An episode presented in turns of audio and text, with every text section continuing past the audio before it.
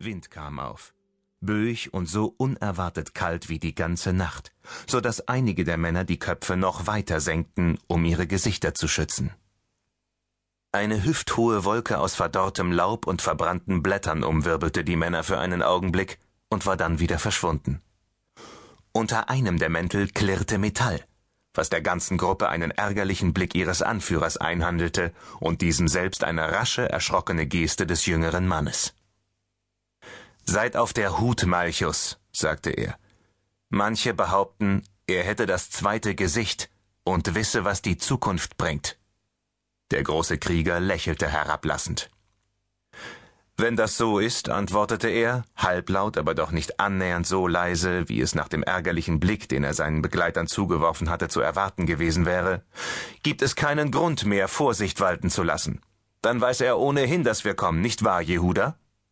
Der dunkelhaarige Mann mit dem sorgsam gestutzten Vollbart und den ängstlichen Augen sah den Centurio einen Moment lang verstört an, sagte aber nichts, sondern beschleunigte seine Schritte sogar noch ein wenig.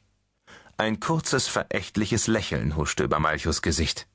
Er murmelte ein einzelnes Wort in einer Sprache, die der Priester und Jehuda nicht verstanden, und einer der Männer hinter ihm begann leise zu lachen, brach aber augenblicklich wieder ab, als Malchus eine Kopfbewegung in seine Richtung andeutete.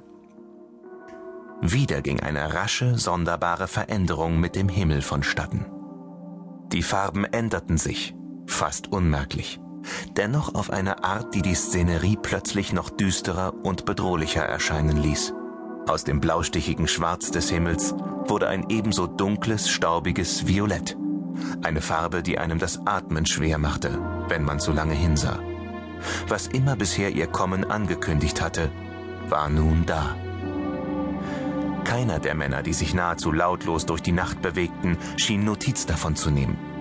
Angeführt von Jehuda und dem greisen Priester bewegten sie sich zielstrebig an einer Bruchsteinmauer von anderthalbfacher Manneshöhe entlang und hielten schließlich vor einem aus groben Bohlen gefertigten Tor an. Durch die Ritzen fiel der flackernde Schein von Kerzen, die auf der anderen Seite brannten, und man konnte leise Stimmen hören, ohne jedoch die Worte zu verstehen. Jemand lachte.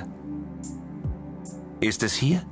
Malchus trat mit zwei schnellen Schritten zwischen Jehuda und den Priester und hob die Hand, wie um das Tor aufzudrücken, führte die Bewegung aber nicht ganz zu Ende, sondern sah den Schwarzhaarigen nur fragend an. Das herablassende Lächeln war von seinem Gesicht verschwunden und hatte einem Ausdruck gespannter Konzentration Platz gemacht. Er zeigte keine Furcht, wohl aber die Entschlossenheit eines Mannes, der wusste, dass das, was vor ihm lag, sicherlich nicht ungefährlich war er ihm aber gewachsen sein würde.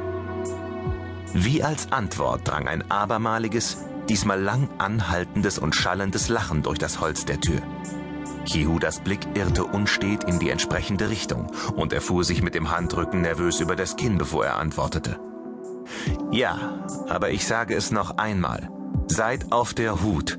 Er kann manchmal sehr jähzornig sein. Der Centurio gab seinen Männern mit der linken Hand ein Zeichen, woraufhin sie sich rasch und nahezu lautlos im Halbkreis um ihn und das Tor herum verteilten, bevor er antwortete. Ein jähzorniger Mann, Jehuda? Aber spricht er denn nicht immerzu vom Frieden?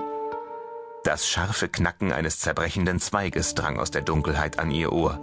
Malchus fuhr blitzartig herum, gerade noch rechtzeitig genug, um eine schattenhafte, kaum kindergroße Gestalt davon huschen zu sehen, die sich in den Büschen auf der anderen Seite des Weges versteckt hatte.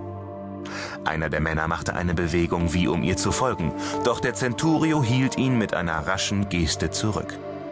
Nur ein Kind, das neugierig war, sagte er. Dann wandte er sich wieder an Jehuda. Wenn er wirklich so jähzornig ist, wie verträgt sich das mit seinen Prinzipien, von denen er doch behauptet, sie entsprechen Gottes eigenem Willen? Jehuda fuhr sich nervös mit der Zungenspitze über die Lippen und wusste nun sichtlich nicht mehr, was er antworten sollte. Doch der alte Mann im Priestergewand kam ihm zuvor. Er spricht nicht im Namen des Herrn, sagte er scharf. Wer den Tempel lästert, der hat keine Prinzipien und auch keine Moral und schon gar nicht das Recht, den Namen Gottes in den Mund zu nehmen. Der heilige Zorn, der sich bei diesen Worten auf seinem Gesicht widerspiegelte, schien Malchus nicht sonderlich zu beeindrucken. Ganz im Gegenteil lächelte er plötzlich wieder und fragte dann